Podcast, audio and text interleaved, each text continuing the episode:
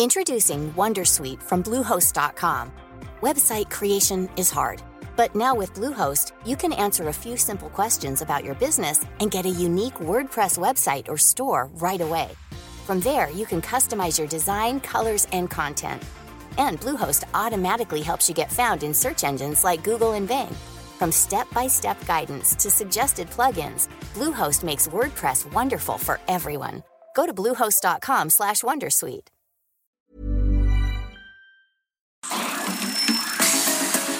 Hablando fuerte. Una visión actual del mundo laboral con Pedro Aces.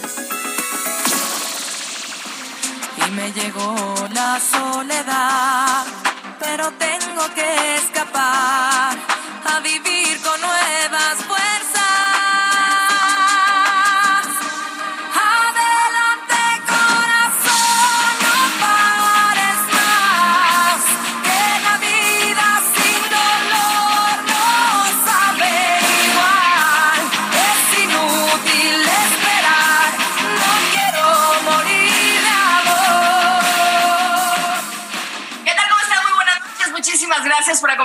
un lunes más en Hablando Fuerte con Pedro Aces aquí en la gran cadena del Heraldo Radio.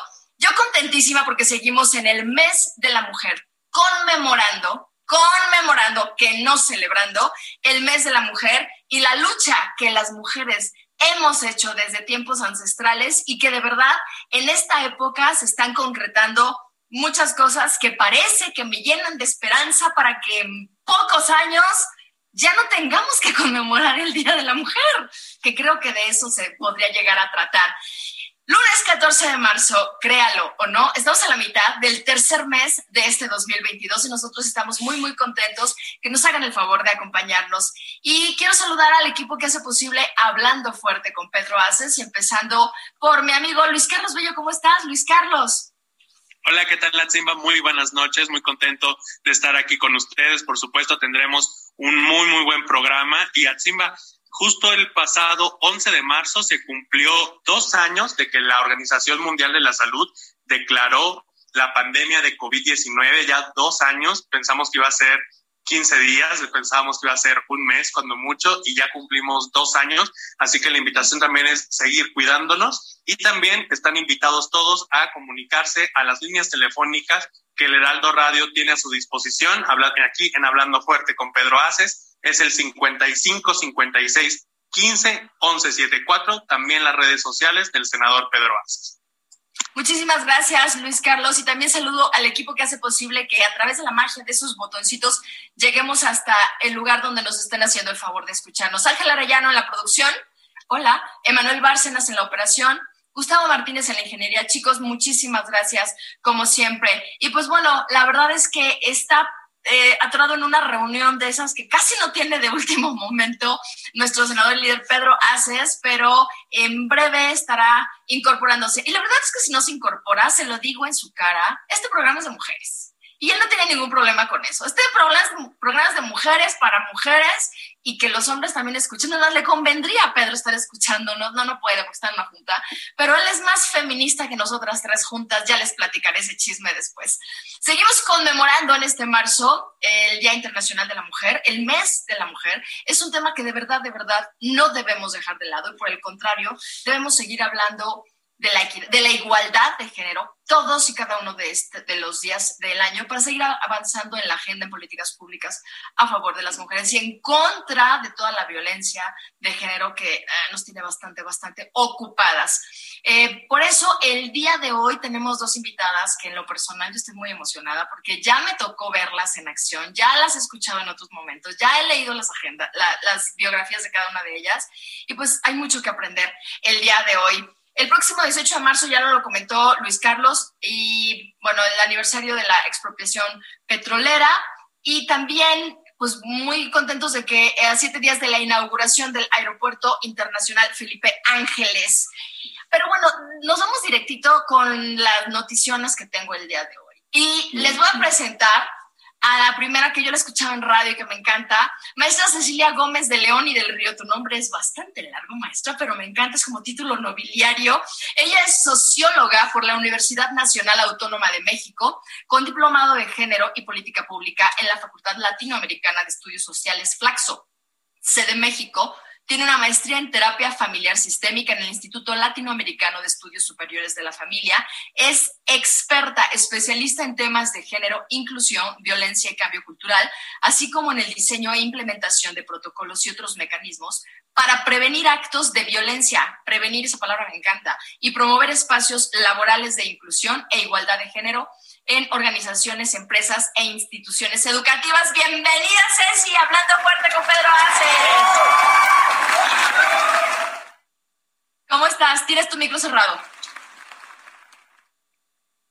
Ay, gracias, Atsimba. Muchas gracias por la invitación. La verdad estoy muy entusiasmada y con muchas ganas de poder conversar aquí con, con, todos ustedes sobre ese tema tan importante que, como bien dices tú, pues no es, de, no es de celebrar, es de conmemorar es de platicar, de conversar, de analizar y de cuestionar muchas cosas que muchas, como bien dices, hemos avanzado, pero en muchas otras hemos retrocedido en este marco de la, de la pandemia, como dice Luis Bello.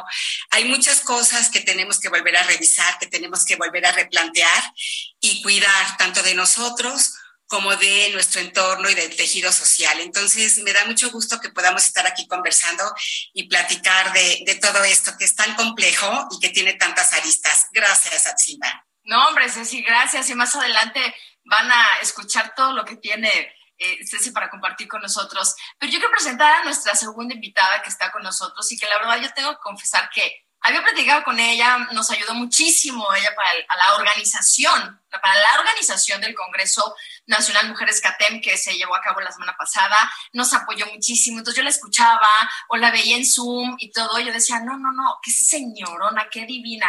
No, hombre, el día que la vi en el Congreso yo, a ver, mocosa, ¿tú, tú, tu mamá dónde está? ¿O tú por qué estás aquí? No, yo soy Jessica Cervantes. Yo no es cierto, pero si eres una moca.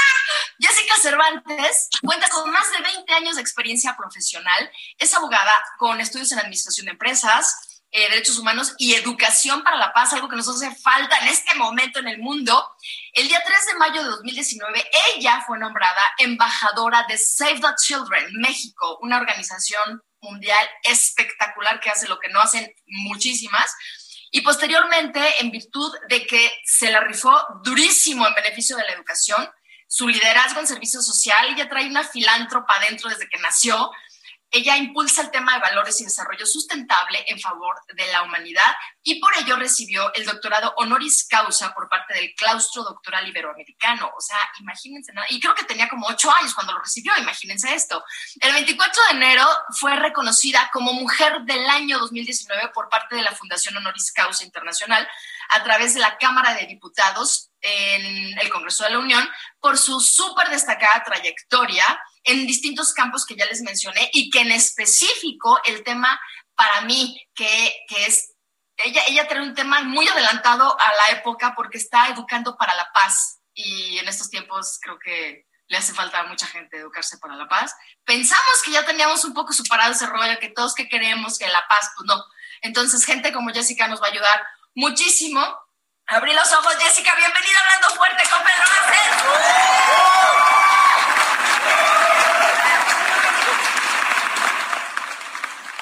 Hola, muy buenas noches. Muchísimas gracias, Satsimba, de verdad. Muchas gracias por la presentación y un saludo a todos. Ceci, un placer verte de nuevo. Gracias a todo el equipo que hace posible esta transmisión y por supuesto a toda la audiencia. Es un honor para mí estar con ustedes.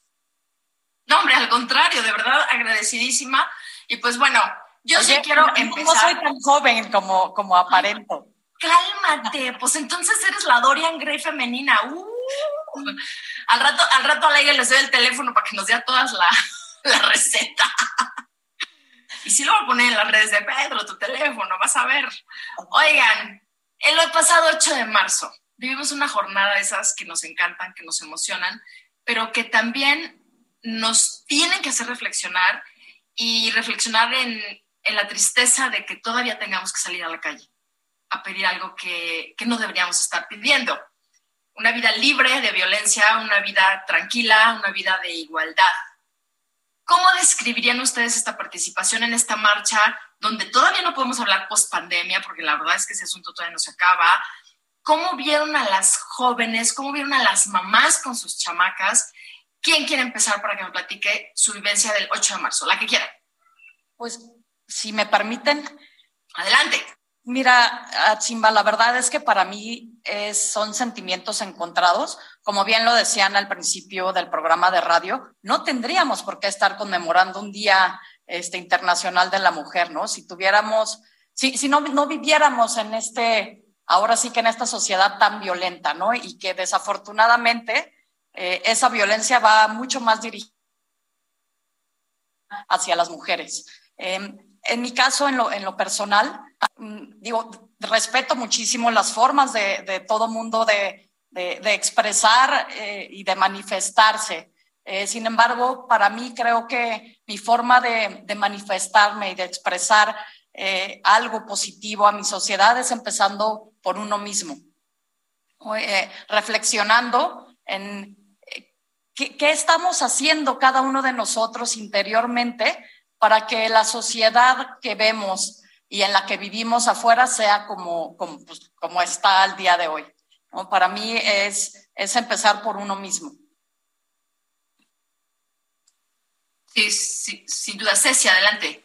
Sí, bueno, yo también algo que quería comentar es que creo que es una experiencia impactante, ¿no? El ver tanta gente que sale a la calle, miles de mujeres que salen de diferentes generaciones, porque veíamos conversando a mamás, abuelas, ¿no? Hijas. Y creo que esa parte es importante, el que podamos denunciar, el que podamos alzar la voz y darnos cuenta de que no podemos seguir con esta violencia que cada vez incrementa más contra las mujeres en los diferentes ámbitos. Entonces yo creo que que es importante seguir alzando la voz, que es importante que, que esta voz que se alza, de todos modos, se aterrice, se aterrice en políticas públicas, se aterrice en compromisos, tanto del Estado como de los empleadores, ¿no? Aquí me da mucho gusto que, que el senador Pedro, haces, hace, impulse tanto a través del sindicato la participación de las mujeres, su empoderamiento y esta conciencia social para poder eh, fortalecer la, la igualdad de género, ¿no? Que finalmente es algo que en donde tenemos que estar involucrados todos, tanto hombres como mujeres, ¿no? Entonces, creo que el seguirlo denunciando, el seguir alzando la voz es muy importante. Gracias a eso, a través de la historia se han logrado cosas, ¿no? Transformaciones a nivel estructural, pero pero hay que seguir avanzando mucho y ojalá y no sea solamente el 8 de marzo, ni solamente en el mes de marzo cuando hablemos de estos temas, sino que sean temas que estén siempre presentes en la agenda pública y en la agenda de los medios y en la agenda de todos los ámbitos de la sociedad. Ahí me gustaría a mí preguntar algo a Simba. Justo Ceci estaba comentando, ¿no? El, que esto también obviamente involucra a la parte de los hombres. ¿Cómo consideran que debe de ser la participación de los hombres en el marco del día, del mes de la mujer, en el día y el mes de la mujer, pero sobre todo también a lo largo de los otros 365, 64 días del año. Eh, bueno, a mí me encantaría, me encanta tu pregunta, Luis, porque creo que eso es muy importante. Estamos acostumbradas, ¿no?, a, a relacionar género con asunto de mujeres. Incluso nos pasa que cuando yo tengo la oportunidad de ir a pláticas, a conferencias, a eventos sobre este tema, cuando no es en el contexto del Día Internacional de la Mujer, sino en otros contextos, quienes acuden son las mujeres. Cuando se abren, por ejemplo, espacios para reflexionar sobre la violencia, sobre el acoso, quienes acuden son las mujeres. Y creo que sí es muy importante que lo veamos como un asunto de hombres y mujeres, porque de otra manera no vamos a poder transformar este cambio cultural. De hecho, hoy en día también ya sabemos que todo este movimiento feminista ha llevado también a, a ver nuevas formas de masculinidades. O sea, también hay que hablar de, de, lo que significa hoy en día, hablar de, de lo que significa ser hombre, cuáles son los mandatos y los roles de género que están impuestos a los hombres y los costos que también tienen para los hombres, porque indudablemente también tienen costos muy altos para ellos, ¿no? O sea, el hombre asocia el ser hombre con el ser fuerte, ¿no? El famoso dicho de feo, fuerte y formal, ¿no? Entonces, no puede contactar miedo, no puede contactar vulnerabilidad, no puede contactar tristeza, soledad, y entonces, claro, lo encausa en la ira, en el enojo y en esta fuerza física entrecomillada, ¿no? Que, que, también tiene costos muy fuertes para él y obviamente pues para la sociedad muchísimos, ¿no? Entonces, ¿cómo cambiar estos estereotipos? ¿Cómo, cómo cuestionarlos? ¿Cómo desmontar estos estereotipos de género? Creo que es un asunto de hombres y de mujeres. Jessy, ¿qué opinas al respecto de la pregunta de Luis Carlos? Totalmente de acuerdo también eh, con Ceci. Eh, la verdad es que todos somos partícipes y creadores del mundo y de la sociedad en la que, en la que vivimos el día de hoy. Y decía Luis, ¿cómo, no? ¿Cómo poder, cómo la, la, participación de los hombres en todas estas actividades? Pues yo creo que empezando desde la empatía. Eh, en el momento en que, que también hombres y, y, nosotras como mujeres somos empáticos unos con otros, desde ahí es el punto de partida para mí más importante, desde la empatía, desde la tolerancia y como uno, uno solo, desde la unidad. Porque haciendo todas estas separaciones, eh, pues creo que no llegamos a ningún, a ningún punto. Debemos de, de, de, de trabajar en unión. No, bueno, me queda clarísimo que esa es la parte donde tenemos que trabajar porque si los tomamos como los enemigos, eso no, no está abonando a la dinámica ni al debate público, pero también cómo hacen las mujeres que están siendo agredidas para incorporarlos en la dinámica de trabajemos juntos. Creo que esa es una materia pendiente. Y hay otro tema muy importante que eh, estamos condicionados, educados culturalmente a vernos como, como competencia en lugar de como complemento y nosotras como no, nosotras las mujeres somos pues justamente las las principales pilares en la crianza de hombres y de mujeres.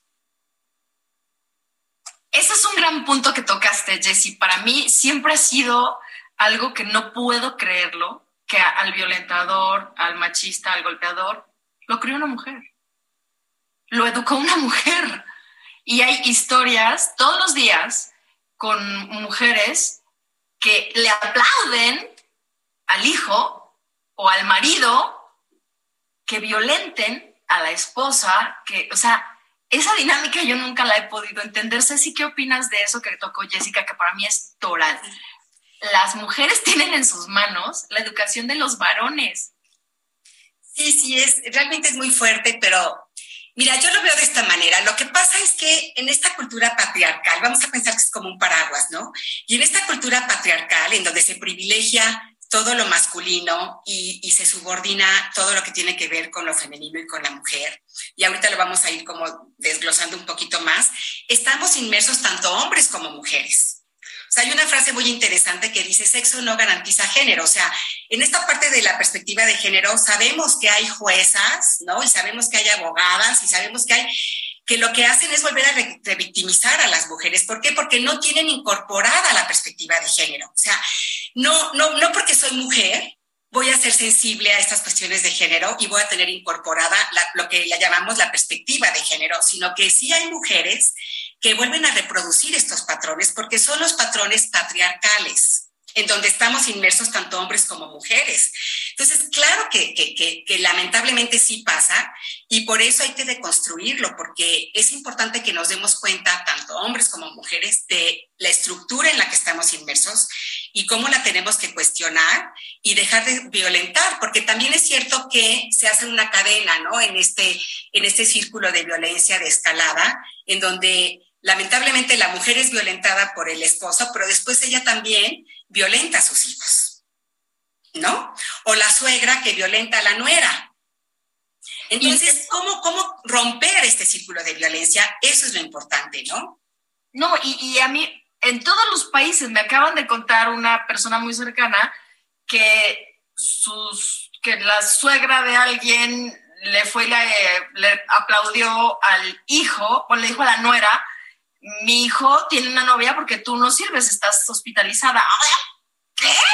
Estamos hablando de un país lejanísimo, o sea, de Europa para allá, ¿no? Entonces, eh, cosas inconcebibles en esto y, y, yo toco el tema de no es un tema nada más de México, porque luego siempre escuchamos cosas como, ay, es que la cultura latina es, no, a ver, se escuchan cosas gravísimas, hay marchas en todo el mundo, ¿no?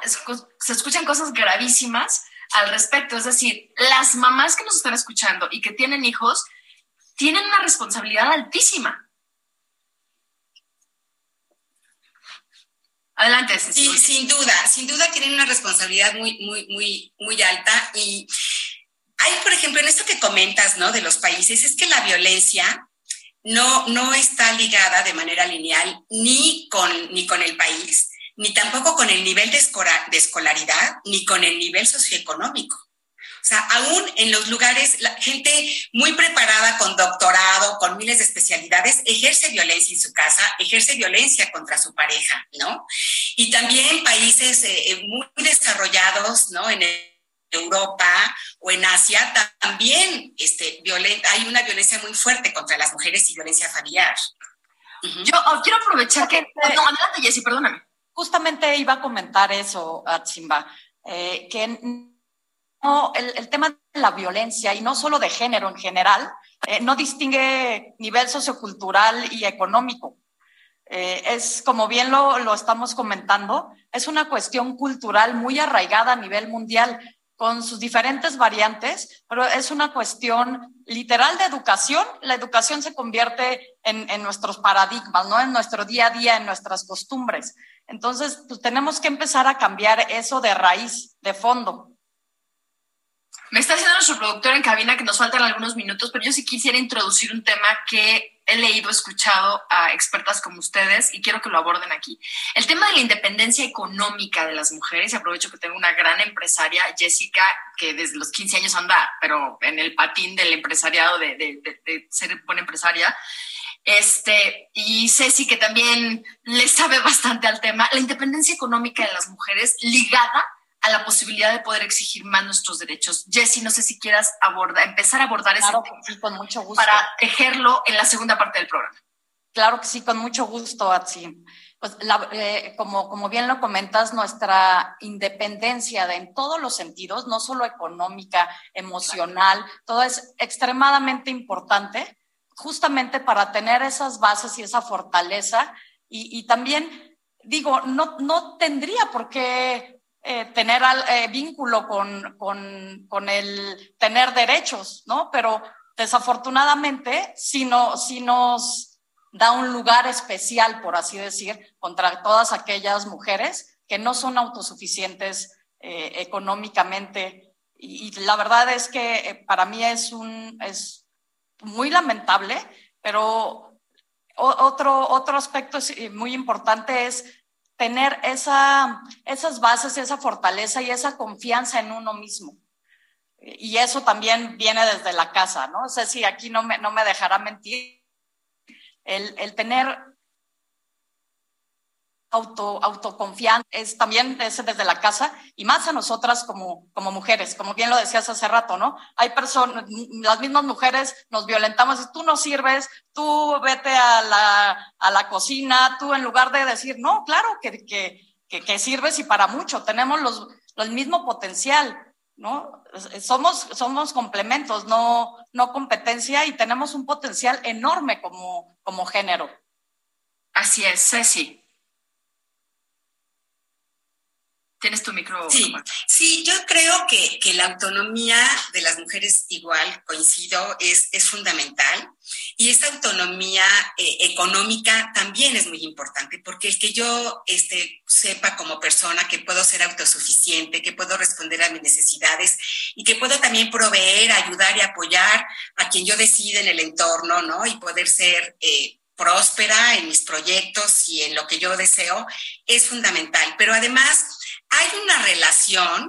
muy importante entre la autonomía económica y la posibilidad de salir de una relación violenta. Eso es algo que es muy importante y que está muy documentado. O sea, hay muchas mujeres que que no se salen de una relación violenta por miedo, por miedo a, porque realmente están indefensas, porque nunca tuvieron nada para sí, porque nunca tuvieron un patrimonio, un ahorro, un dinerito con el cual pudieran pues hasta tomar un taxi para salir, ¿no? De, su casa. Entonces, sí es importante y va de la mano la autonomía económica con la posibilidad de salir de relaciones violentas. Y de esto y más vamos a platicar para que les van a dar algunos tips también de cómo empezar a quitarnos el yo no puedo irme de aquí porque no tengo cómo mantenerme. Entonces vamos a un corte comercial en Hablando Fuerte con Pedro cuando son las 9 de la noche con 24 minutos, tiempo del centro de la República Mexicana. Regresamos, no le cambien, el Heraldo Radio.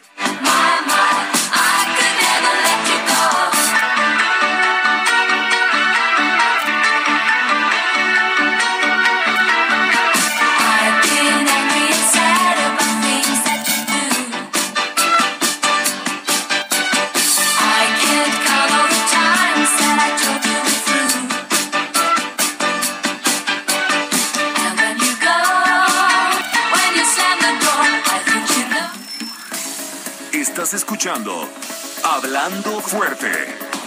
El sindicalismo de hoy en la voz de Pedro Aces. Introducing Wondersuite from Bluehost.com. Website creation is hard, but now with Bluehost, you can answer a few simple questions about your business and get a unique WordPress website or store right away. From there, you can customize your design, colors, and content. And Bluehost automatically helps you get found in search engines like Google and Bing. From step-by-step guidance to suggested plugins, Bluehost makes WordPress wonderful for everyone. Go to bluehost.com/wondersuite. Esto es Hablando Fuerte con Pedro Aces. Continuamos.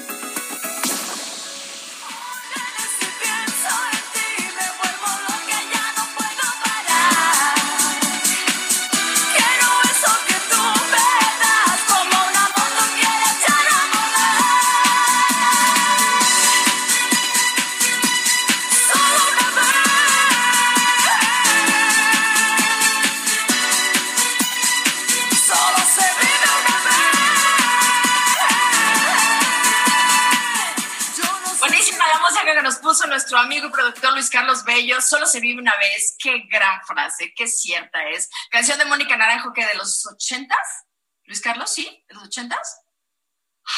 Me sentí vieja. No importa, pero de aquí nos vamos a ir a bailar. Ceci, Jessica y yo, sin niños, ¿ok? Sin niños. Así va a ser.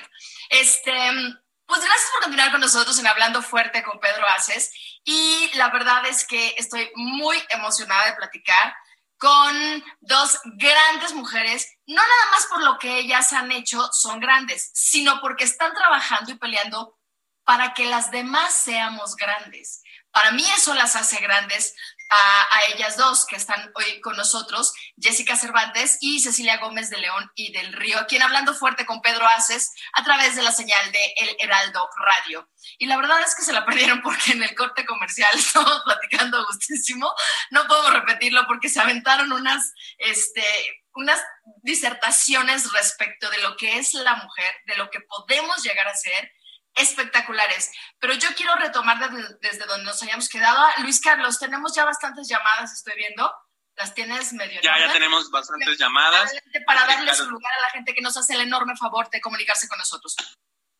Así es, Atzimbas. Carolina Sánchez desde Moroleón, Guanajuato, dice, estuve en el Congreso y fue un gusto escuchar a la maestra Cecilia. Manda un abrazo a todas ustedes. Fátima Rojo desde la Gustavo Madero aquí en la Ciudad de México dice, saludos al senador Aces y a las dos grandes invitadas de esta noche. Paola Domínguez desde Mérida, Yucatán nos saluda y dice, eh, nos comparte, hace años era impensable que aquí hubiera marchas por los derechos de las mujeres. Esto es gracias a la lucha de muchas como Jessica y Cecilia. Bárbara Vázquez desde Tulancingo dice que el miedo no nos detenga nunca. Gracias por este espacio. Y Nadia Castañón les pregunta, acerca de nuevas masculinidades. ¿Qué son? Dice este, este, término que cada vez se escucha más. Buenísima pregunta. ¿Quién quiere empezar? Ceci, adelante. Ah, sí, yo con mucho gusto. Bueno, este, esto de nuevas masculinidades es muy importante. Yo creo que, eh, digo, tendrá, no sé, a lo mejor unos 10, 15 años, ¿no? Eh, realmente rompe también muchos paradigmas, porque justamente cuando hablamos de feminismo, hablamos de muchos feminismos, no hay un solo feminismo, sino que se ha ido transformando a través de las diferentes décadas.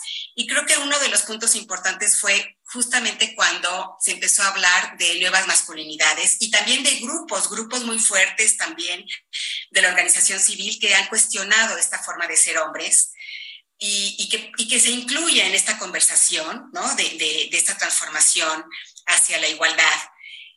Y yo creo que cuando hablamos de, de, cuestionar los estereotipos de género dentro de, los, de, dentro de los hombres, pues se trata de eso, de cómo poder incorporar y cómo poder cuestionar si estos mandatos que recibieron tienen costos, porque eso es importante. Sí tienen obviamente muchos privilegios en esta cultura patriarcal, son los de los privilegios, pero esos privilegios también han tenido facturas altas, ¿no es cierto? Porque eh, vamos a decir que que si el hombre tiene que ser eh, este, exitoso, tiene que ser fuerte, tiene que, que, lograr, este, que tomar decisiones, que ser siempre líder, que siempre encabezar los proyectos, que siempre, o sea, es siempre, siempre, siempre, siempre eh, en términos de fuerza y de perfección, y le es difícil contactar esta parte que es humana, que es la parte del miedo, la parte de la tristeza, la parte de la de a veces el no saber, ¿no?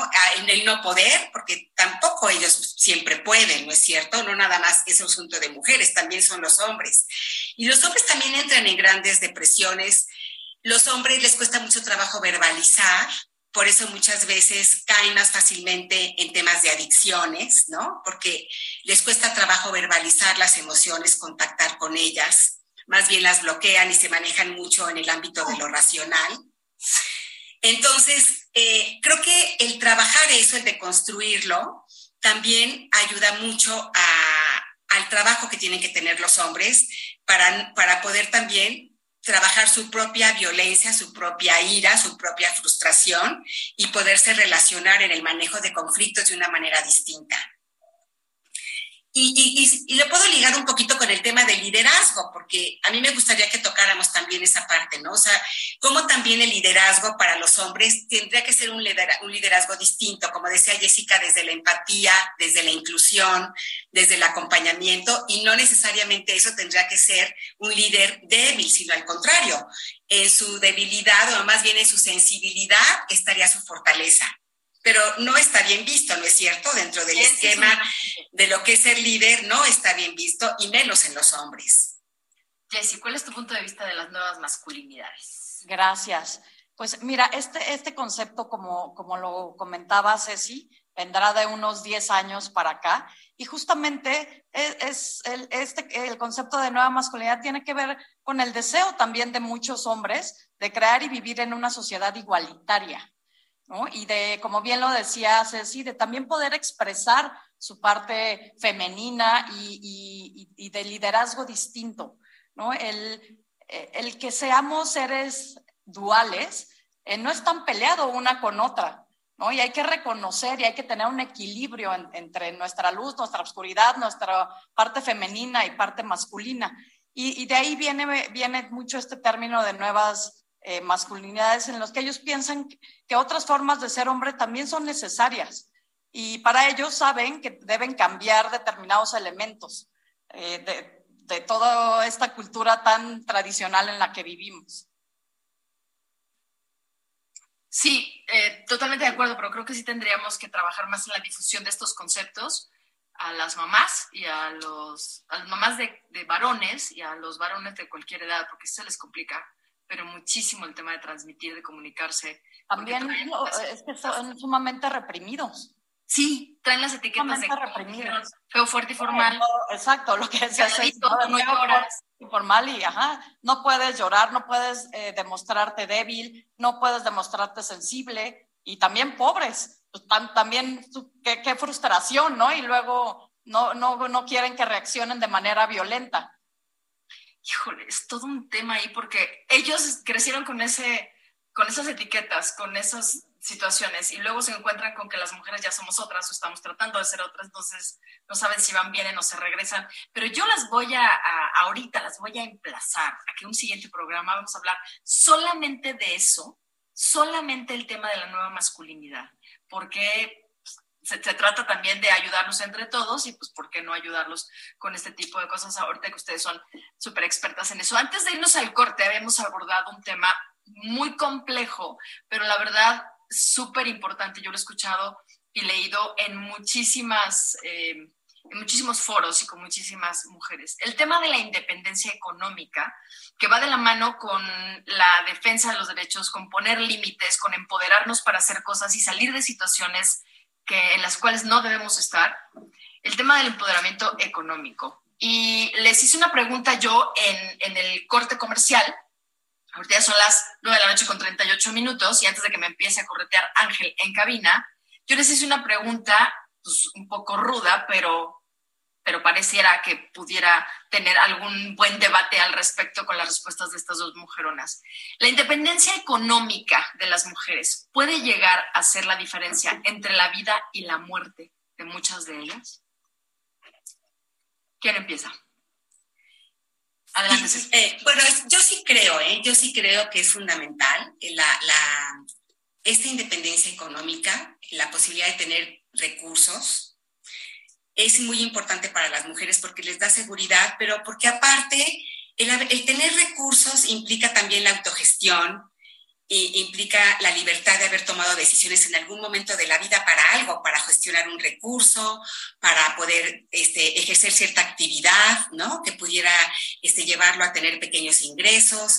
Y todo eso es lo que va formando en la persona esta posibilidad de autogestión, de autonomía, de seguridad propia y en algún momento de tener entonces la posibilidad de identificar esa relación violenta en la que está inmersa y poder salir de ella.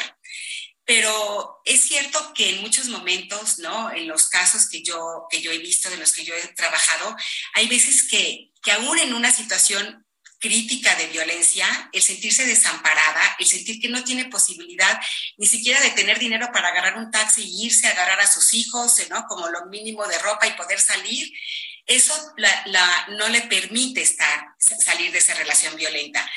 Pero también es cierto que esta parte de la que estamos hablando de autogestión, de autonomía, de decisiones, necesariamente lleva también la construcción de redes. Y cuando una mujer, ¿no? Se encuentra tan aislada, tan solitaria, ¿no? Tan eh, inserta en este mundo privado, que es el mundo, muchas veces el mundo doméstico, ¿no? Lo que hace es eh, tenerla sin redes y con mucha soledad. Y eso la pone más vulnerable para no poder, para no salir y para seguir siendo presa de su agresor. Es un círculo complejo, ¿no? Pero, pero donde está interrelación esta parte de la autonomía y de la autogestión y que es importante. Es más, muchas veces esta, esta violencia física en la pareja va de la mano de la violencia económica. O sea, hay una amenaza continua del agresor, ¿no? De no te doy dinero y no te doy nada y te quito para tus hijos y te quito. Entonces, va de la mano la violencia económica con la violencia eh, que, se da en la pareja. Durísimo, o sea, una violencia no viene sola nada más, Jessie. Oh, justamente eso quería comentar, lo, lo que acaba de mencionar Ceci, que van de la mano. La violencia física, eh, psicológica, va de la mano con la violencia económica. Y lo que decías, ¿no? Pues sí, puede ser muy fuerte, eh, que pues es la diferencia entre la vida y la muerte, pero, pero pues es la realidad. Desafortunadamente, el no tener esa autonomía, esa autosuficiencia económica, te deja en total estado de vulnerabilidad y es una limitante muy, muy, muy grande. ¿no? Y, y, pues el, sentirte insegura, y lo, como lo comentábamos en el, en el, en el corte comercial, ¿no? Que pues, muchas mujeres no saben lo que es vivir afuera, ¿no? En el, eh, siempre han estado en sus casas dedicadas a sus hijos, al esposo, a las actividades domésticas, y, el día que dicen, bueno, ya, no voy a permitir esta, estar en esta situación de violencia, abres la puerta y no sabes qué hacer, no sabes ni a dónde acudir ni cómo empezar. Eh, eh, pero también es muy importante que sepan, como justamente lo decías, que hay muchas redes de apoyo y que no están solas. Y que es una cuestión también de pensamiento, esas limitaciones que nos han impuesto socialmente y culturalmente. Eh, realmente nada, nada vale la pena, ningún, ni el palacio más bello y hermoso y demás, nada vale tu propia libertad, nada vale un segundo que se me está yendo, perdón, el... no te preocupes, el internet. Poco. Pero sí, en el, en el tema de derechos, en el tema de poder tomar decisiones y empoderarnos como mujeres, tiene todo que ver la autoestima y la seguridad y la confianza que te da tener mínimo un lugar a, a donde ir. Exacto. Como mínimo. Como mínimo un lugar a donde ir. ¿no? Y te decía, nada vale que te- te- el, el abuso y la violencia, ¿no? No se justifica en ningún sentido. Y, y esa autoseguridad y, y autonomía, claro que, define el, estar o no estar en cualquier tipo de relación. A mí me eh, llamó mucho la atención algo que, estaban diciendo y ahí tengo una pregunta. Dice, ¿qué por ejemplo, qué cambios puede haber o deben de, de seguir forjándose en el mundo del trabajo para que cada vez las mujeres tengan este espacio o mayores oportunidades de su independencia eh, económica? Porque, por ejemplo, no sé, es, es muy, se escucha muchas veces, se embaraza y la limitan en su crecimiento eh, profesional o la incluso hasta la pueden llegar a correr. ¿Qué, qué cambios debe de, existir para que eh, efectivamente puedan acceder a más oportunidades y por lo tanto se vea reflejado en su vida económica y en su vida familiar? Eh, bueno, sí, eh, me gustaría ahí compartir también yo algunas ideas. Creo que es muy importante esto que comentas, Luis, porque si partimos ya del ámbito laboral, ¿no? En donde aparte sabemos que en el ámbito laboral también hay, hay estadísticamente, pues también hay una fuerte violencia, ¿no es cierto? Aquí, por ejemplo, tengo algunos datos que me gustaría compartir, ¿no? Por el lugar en el que ocurre la violencia, si pensamos en la violencia laboral, 27% de las mujeres a lo largo de su vida han vivido violencia laboral. Y en los últimos 12 meses, 22.5% han vivido violencia laboral. Entonces, si nosotros lo vemos con esta, en esta visión más sistémica, ¿no? O sea, sí, la mujer vive violencia en su casa, vive violencia en la familia, pero también vive violencia en, el trabajo, vive violencia en la comunidad, o sea, en todos en los diferentes ámbitos de su vida vive la violencia. Y, entonces es importante ver cómo, desde el punto de vista estructural, al interior de los espacios de, trabajo, hay que hacer modificaciones. Por un lado, para modificar, esta, eh, transversalizar, le decimos, ¿no? La perspectiva de género en las instituciones para que haya un cambio a nivel estructural. Y una de las formas de hacer este, estos cambios estructurales es con las, con las políticas de corresponsabilidad. Es decir, aquellas políticas que las empresas, los empleadores y el Estado tiene que llevar a cabo para dar las condiciones a las mujeres para que puedan tener esta autonomía de la que hablamos, este desarrollo y que tengan acceso al crecimiento dentro de la organización.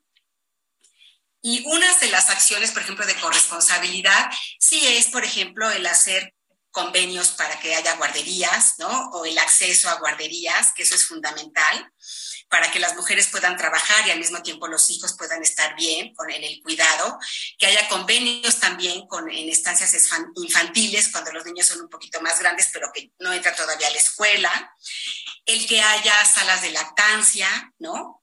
Permisos de maternidad, o sea, eso, vamos a decir que eso ayuda y favorece el que las mujeres no tengan que interrumpir su crecimiento laboral ¿no? y de desarrollo al interior de las instituciones cuando están en esta parte de la crianza y la época reproductiva. Pero si no hay en estas políticas de corresponsabilidad también una inclusión de los hombres, entonces no estamos haciendo cambios realmente más a fondo. ¿Y a qué me refiero con eso?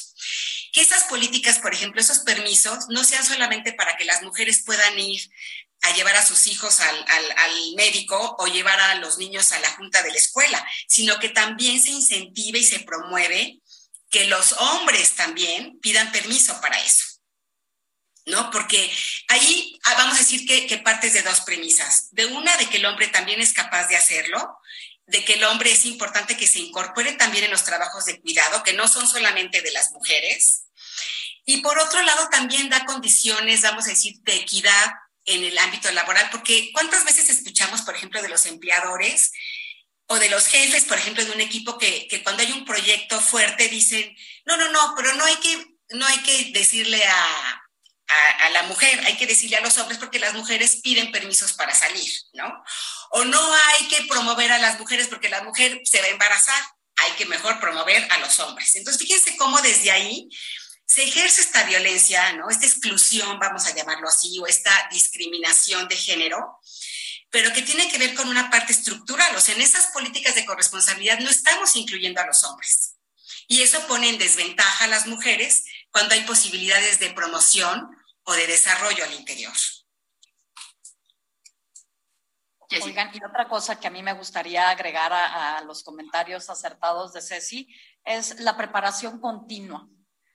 La preparación continua es fundamental y no necesariamente debe, tiene que ser en instituciones, ¿no? Eh, también puede, puede ser de manera eh, eh, autodidacta. Perdóname, autodidacta. Eso es súper importante. Y otro punto clave para mí es justamente lo que comentaba Ceci, que es el liderazgo empresarial. desde, el, desde los, no solo los, direct, no, los directivos, desde los dueños y el, ser empáticos ¿no? Y estar proporcionándole a nuestros colaboradores día a día eh, en igualdad eh, la, esa preparación continua y, el, y también las, las oportunidades. Oigan, yo les quiero, yo les quiero aprovechar los últimos minutos que ya, ya tenemos para preguntarles ahora al revés. Tenemos cinco minutos, sí, gracias, productora allá en cabina. ¿Cuál es el estado ideal? Es decir, dentro de algunos pocos años, espero, ya no vamos a estar peleando por esto, porque ya logramos que. ¿Cuál es el estado, el estadio, la situación y las características de las cuales ya digamos, va, ya, ahora sí ya no nos peleemos por tanto, ya son detallitos. Esta es la situación de una mujer. Hoy en, yo quisiera que fuera el año que entra, cosa a rato difícil. ¿Cuál sería esa película? Así como hicieron una película de indias y mexicanos en los Estados Unidos, ¿no? ¿Se acuerdan? ¿Cuál sería un día sin violencia de género, un día con igualdades, un día, no un día, bueno, ya toda la vida? ¿Cuál sería esa situación ideal? Híjole, la verdad, no, no, quiero sonar pesimista, pero creo que nos falta muchísimo para llegar a, un punto donde haya esa, esa paz en general, porque sería, ahora sí que la perfección sería vivir en paz, en paz con nosotros mismos, en paz con, con, nuestros semejantes y con todo nuestro entorno, incluyendo también con nuestra madre tierra, ¿no? Eh, yo creo que estamos todavía un poco alejados de, esa utopía, pero sin duda en algún momento llegaremos, llegaremos a ese punto. Es, es parte de la evolución de la especie humana. ¿no? Y ahora estamos en ese proceso evolutivo de aprendizaje. ¿no? Y yo creo que lo ideal es que convirtamos ese aprendizaje en experiencias positivas. Ceci, ¿qué opinas? Sí, qué interesante pregunta. La verdad no quiero sonar pesimista, pero, pero creo que, vamos, si me dijeras así como, como algo aspiracional, uh -huh creo que me gustaría que llegara algún momento, no sé cuándo, en que eh, las personas puedan ser eh, como quieran ser, ¿no? Este, hay muchas formas de ser mujer, muchas formas de ser hombre, uh -huh. y que logren serlo, que logren como ese desarrollo, esa libertad, esa autonomía para construir hacia donde quieran ir. Y, y que, bueno, yo, yo creo que, que yo, yo, diría este, que haya una mejor forma de resolver los conflictos y los problemas, porque bueno, eh, creo que al final este, los obstáculos nos ayudan a crecer y a desarrollarnos, ¿no?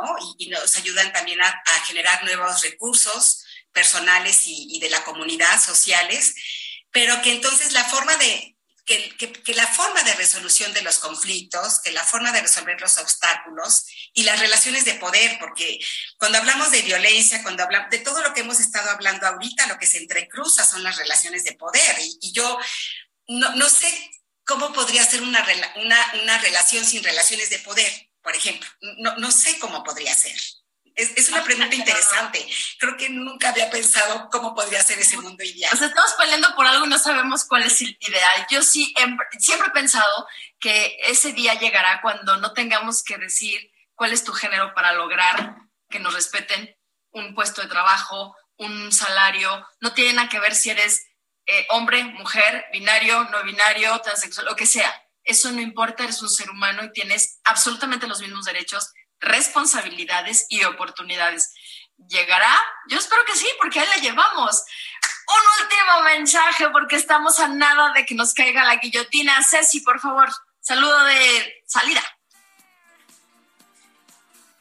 Bueno, yo agradezco muchísimo esta posibilidad, este espacio para conversar, para dialogar y y si podemos a todos nuestros radioescuchas, pues invitarlos a que sigan platicando esto y reflexionándolo, pues felicidades, muchas gracias a todos. Gracias, Ceci, Jessica.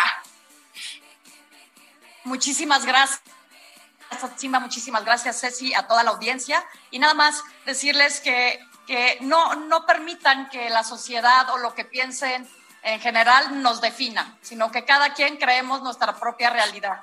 Gracias a todos por habernos escuchado hablando fuerte con Pedro Aces. Estamos a nada despedirnos Luis Carlos Ángel en cabina. Gracias a todos, muy buenas noches. Nos escuchamos el próximo lunes. Descansen.